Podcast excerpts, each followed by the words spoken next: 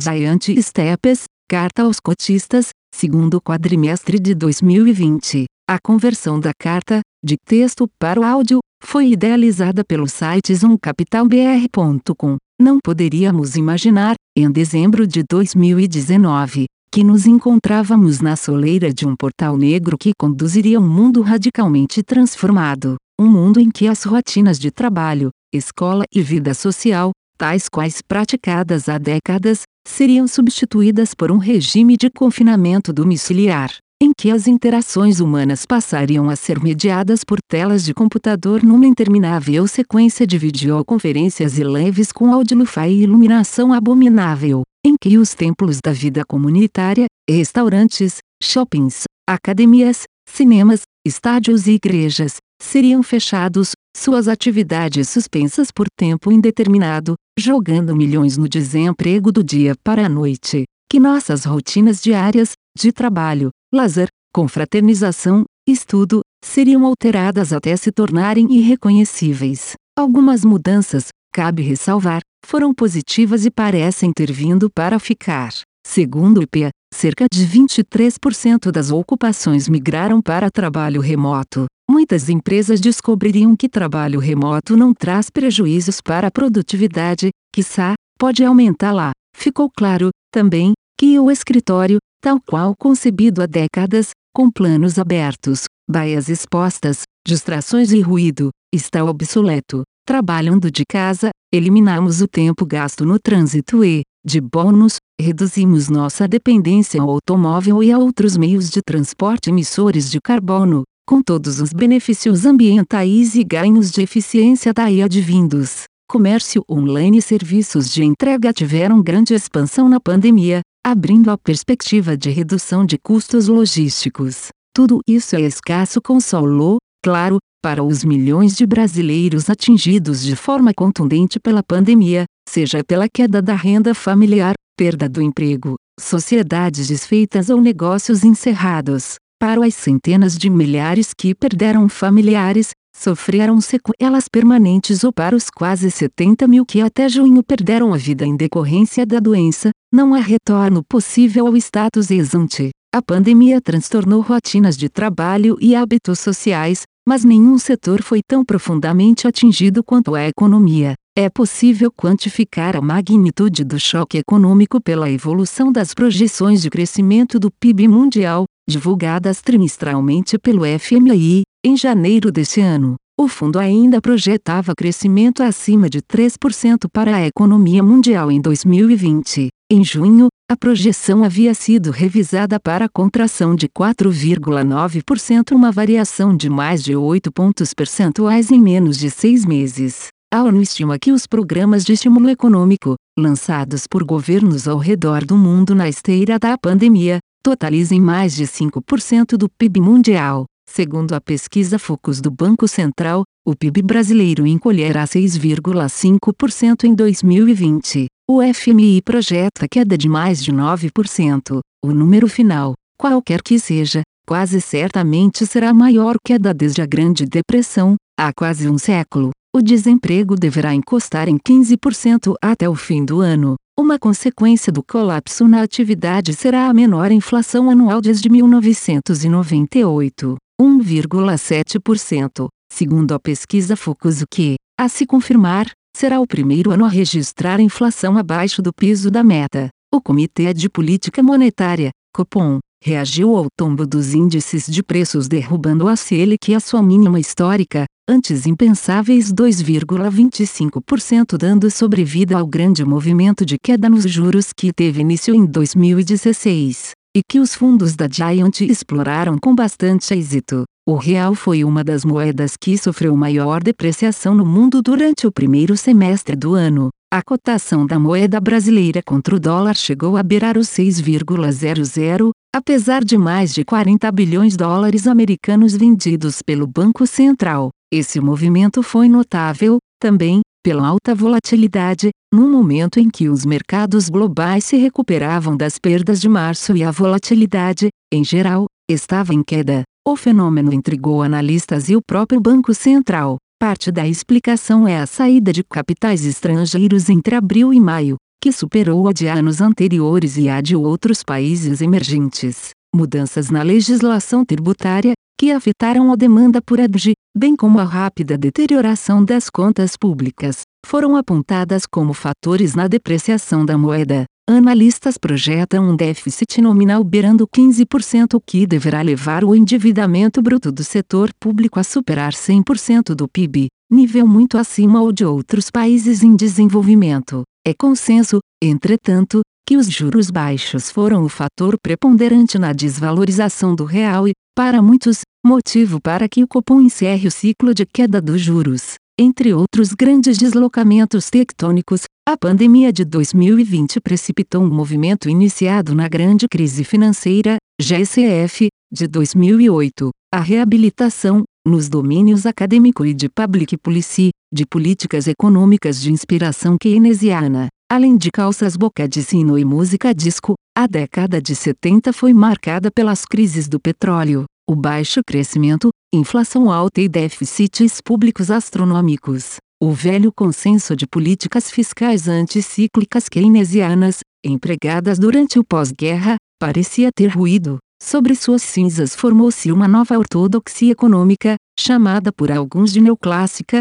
que viria a se consolidar na década seguinte na esteira da revolução de mercado liderada por Reagan e Thatcher. Por três décadas essa ortodoxia dominou a academia, orientou boa parte da política econômica mundial e produziu robusto crescimento, inspirando o termo neoliberalismo e o chamado consenso de Washington. Mesmo a América Latina, tradicionalmente afeita a políticas intervencionistas, protecionistas e estatizantes antítese da ortodoxia neoclássica, passou por um boom de reformas liberalizantes na década de 90. A GSF foi a primeira estaca no coração dessa ortodoxia. A pandemia desferiu o segundo e, talvez, fatídico golpe. Economistas travaram um feroz debate em torno da melhor resposta GCF, debates com fortes ecos do grande duelo intelectual entre Keynes e Hayek na década de 30. Na versão contemporânea desse duelo, de um lado perfilavam-se economistas neo-keynesianos como Paul Krugman,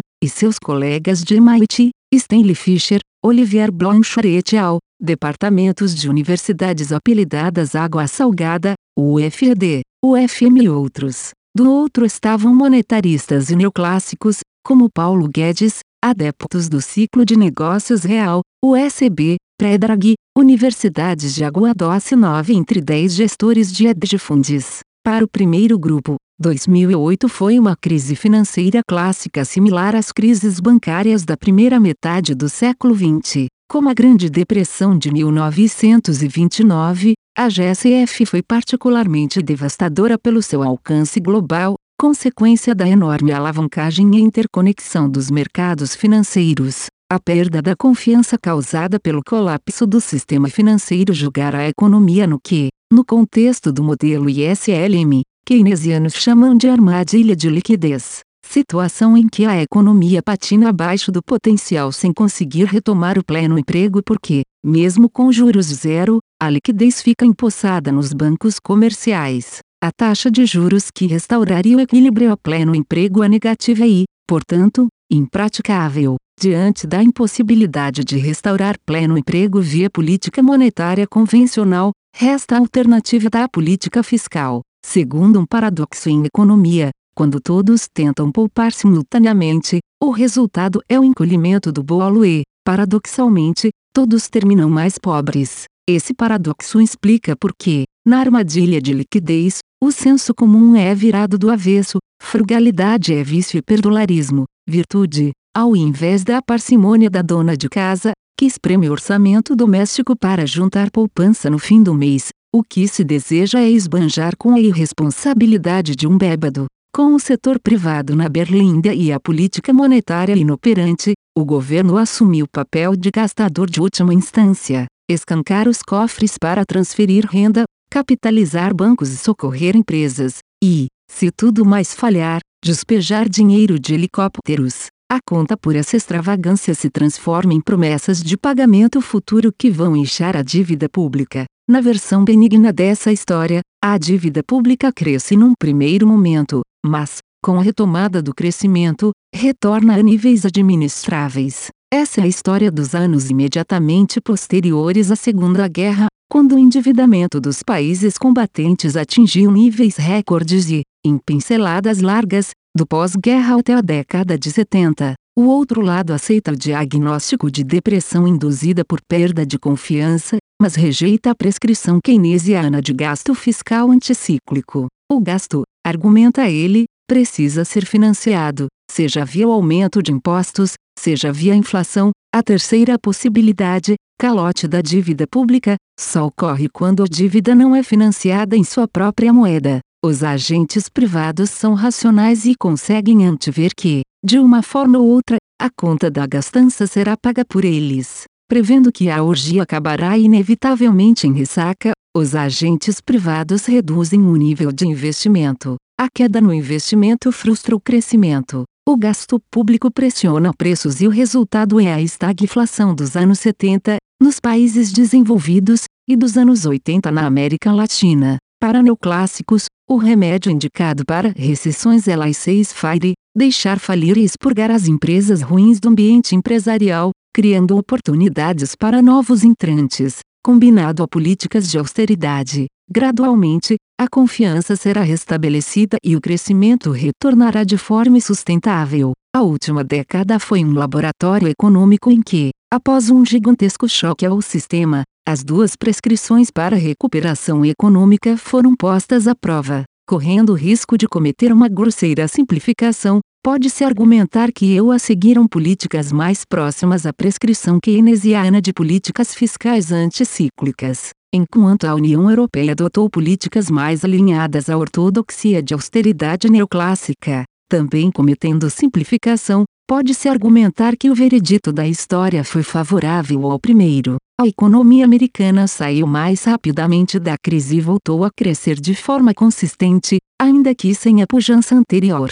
A economia europeia teve lampejos de crescimento, mas, durante a maior parte da década, o crescimento europeu foi anêmico. O Brasil destoou dessa narrativa. Sua economia é relativamente fechada e seu sistema financeiro, pouco alavancado. Essas características blindaram-no dos piores efeitos da GCF, mesmo sem ter sofrido um colapso do sistema financeiro como as economias desenvolvidas, o Brasil adotou políticas fiscais expansionistas de cunho keynesiano, sobretudo, a partir do primeiro governo de Dilma Rousseff. Sob a alcunha de nova matriz econômica, o governo Rousseff aumentou perigosamente déficits fiscais e endividamento público. Como previsto por neoclássicos, o investimento privado começou a minguar, a economia começou a desacelerar e a inflação, a subir. Em 2014 o país entrou em recessão e, no ano seguinte, a inflação anual atingiu dois dígitos. A inflação começou a ser debelada em 2016, mas o baixo crescimento está conosco até hoje. Houve uma guinada no segundo governo Rousseff em direção a políticas de austeridade fiscal, que continuaram sob temer o primeiro ano do governo Bolsonaro, a pandemia abriu um novo capítulo nessa história. O enorme custo dos programas de transferência de renda, crédito e estímulo econômico, adotados por governos em todo o mundo em resposta à pandemia, não serão financiados apenas pelo mecanismo tradicional de emissão de dívida pública e aumento de impostos pelos tesouros públicos, mas diretamente, via impressão de dinheiro pelos bancos centrais, seja via compra de títulos públicos monetização da dívida pública, seja pela compra de ativos privados, ações, jequebans, etc. Tais políticas, antes consideradas heterodoxas demais até para keynesianos, foram recicladas e resgatadas para o mainstream sob novo rótulo, Modern Monetary Theory, MMT, adquirindo um verniz de respeitabilidade até entre alguns membros do establishment financeiro. No Brasil, em que a memória das nossas desventuras heterodoxas ainda é fresca, estas ideias colidem com a realidade de um setor público gravemente desequilibrado. O governo logrou emplacar uma reforma da Previdência em seu primeiro ano, mas todos entendiam que muito restava a ser feito. O mercado cobrava do ministro Paulo Guedes as reformas administrativa, tributária e a ambiciosa agenda de privatizações prometida em campanha. Sem apoio do presidente, nunca um entusiasta de reformas, e nenhuma base no Congresso, o ministro Guedes dava voltas e procrastinava. A travessia do portal negro desembocou no mundo às avessas. O mercado esqueceu as reformas e parece contente em assistir à rápida deterioração das contas públicas. O liberal Guedes abraça políticas de auxílio emergencial e crédito a empresas contrárias à sua doutrina de reduzir a presença do Estado na economia. O presidente, às voltas com escândalos de corrupção na família, ameaças de golpes de Estado reais ou imaginários, e cruzadas negacionistas, não poderia estar mais alheio aos problemas da economia. As bolsas no Brasil e no mundo sobem, não porque as perspectivas de lucro das empresas sejam brilhantes, não são, mas porque a alternativa, juros reais negativos, é ainda pior. No momento em que o Brasil desponta como um dos epicentros globais da pandemia de Covid-19, atrás apenas do ZEUA, cabe refletir sobre alguns temas que, para nós, na Giant, são caros: o imperativo da ciência, dados, modelagem e decisões baseadas em evidências. Pessoas podem razoavelmente divergir sobre a melhor forma de organização social, política ou econômica, sobre o melhor time de futebol de todos os tempos ou o que constitui uma boa vida. São domínios em que interpretações conflitantes podem conviver sujeitas a diferentes preferências pessoais, juízos normativos e opiniões subjetivas infundadas em fatos. Outros domínios do conhecimento, em particular, medicina, epidemiologia e farmacologia, inserem-se na categoria das ciências naturais. Tais domínios estão sujeitos a métodos bem definidos e rigorosos, observação e coleta de dados empíricos, análise dos dados através de ferramentas estatísticas, formulação de hipóteses e construção de modelos matemáticos, capazes de explicar as observações e produzir previsões testáveis. Nesses domínios, o conhecimento avança por meio da pesquisa e cuidadoso acúmulo de evidências. Esse procedimento, que em síntese é o método científico, conduz a conclusões que independem da orientação política, afiliação religiosa ou time do coração do pesquisador.